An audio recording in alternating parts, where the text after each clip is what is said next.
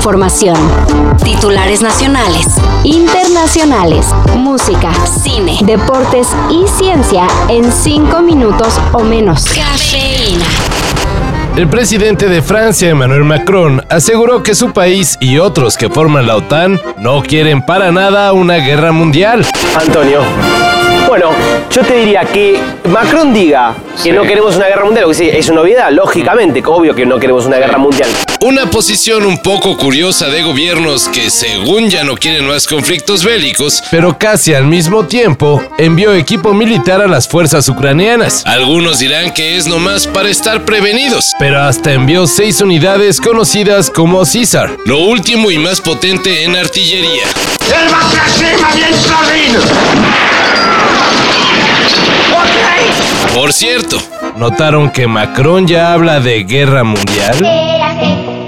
Una vez, un planeta triste y oscuro. Y en más del tema, ante la amenaza de una subida de violencia en la guerra Rusia-Ucrania, en varios países ha comenzado la distribución de pastillas de yodo. Y se preguntarán por qué. Bueno, la razón es preocupante. Dichas pastillas contienen yoduro de potasio que ayudan a proteger las glándulas tiroides de ciertos contaminantes que se desprenden en, digamos, accidentes radioactivos. Entonces lo que se está haciendo es ir preparando a la población ante un posible ataque nuclear. Esto ya se hace en países como Polonia y Finlandia. ¿Qué tal si nos declaran la guerra? Tranquila, yo hice un refugio nuclear.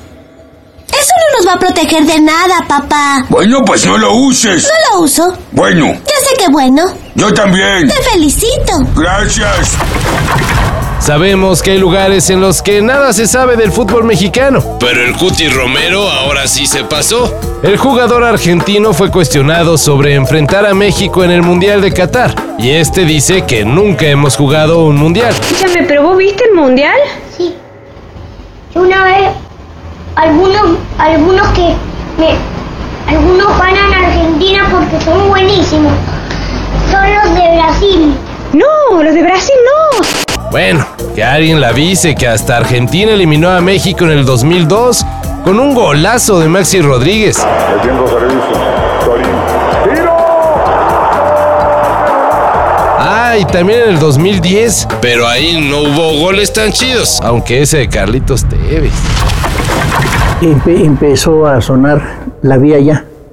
Y empezó el one, two, three, four y la música así impactante. Algo que yo nunca había escuchado. Me gustaba Elvis, así como me gustaba mucho José Alfredo. Tenía yo 13 años, pero nunca, no me impresionaba Elvis tanto como me impresionó este primer golpe de, de música de los Beatles. El Beatle más cool no vendrá a México. Debido a que dio nuevamente positivo a COVID-19, Ringo Starr canceló todo el resto de su gira, en la cual estaban programadas un par de presentaciones en el Auditorio Nacional. Con 82 añitos, Ringo no ha dicho si repondrá las fechas o definitivamente mejor ahí le para. Pues a cruzar los dedos para que regrese. Hi, I'm Ringo, and I'd like to say peace and love to Mexico. It's time. We've got a global fan event to launch. Drum roll, please. Are you ready for to doom? El Netflix con comerciales llegará a México en noviembre.